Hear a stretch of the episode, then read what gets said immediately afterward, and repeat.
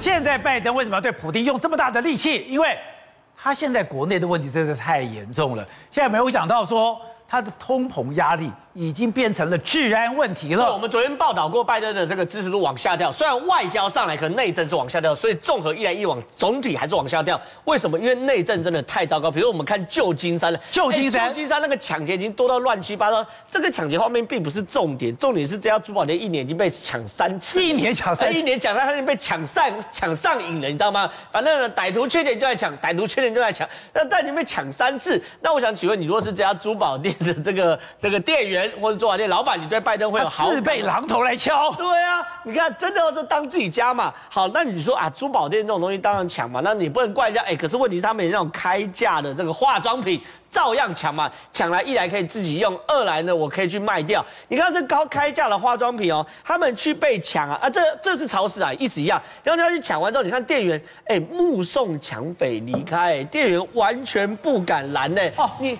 他拿的东西完全不结账，他完全不理店员啊，而且店员也不敢抓。哎，你抓他，你告他抢劫，他还告你伤害嘞，两边搞来搞去还搞不清楚。然后警察呢？哎，你看到另外画面更扯，你说那警察跑去哪里？哎，另外画面是警察人都到了现场，然后呢，看到那个小偷要这个做出暴力犯罪的时候，警察才敢抓小偷。因为我们之前报道过，围罪关不了多久，对不对？所以警察在他在吵架的时候，对，还在旁边看，还在旁边看啊。所以要等出有暴力抢劫的时候，警他才能抓。所以这些东西都让当地的治安觉得非常非常糟糕，甚至呢我们当街敲破车窗抢劫的画面哦，哎，现在在旧金山真的几乎天天都看到。你看这个。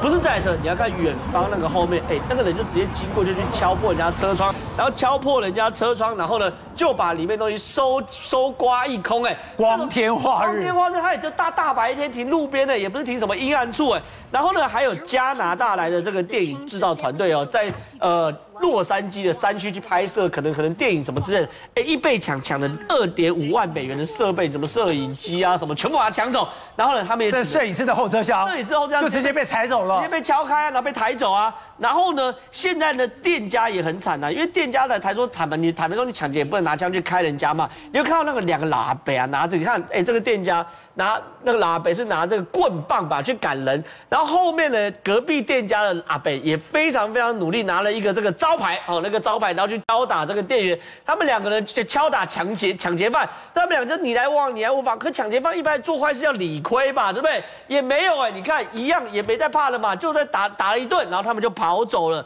所以现在他们只能干嘛？又回到这些疫情的状况去，你看看打起来了。所以他们现在只能干嘛？钉木板啊？为什么？我们看到这个披萨店钉木板原因什？因为这披萨店才被人家开枪抢劫，哎，你抢个披萨有至于吗？你去看人家枪，所以现在呢，披萨开枪抢劫，这状况也发生很严重。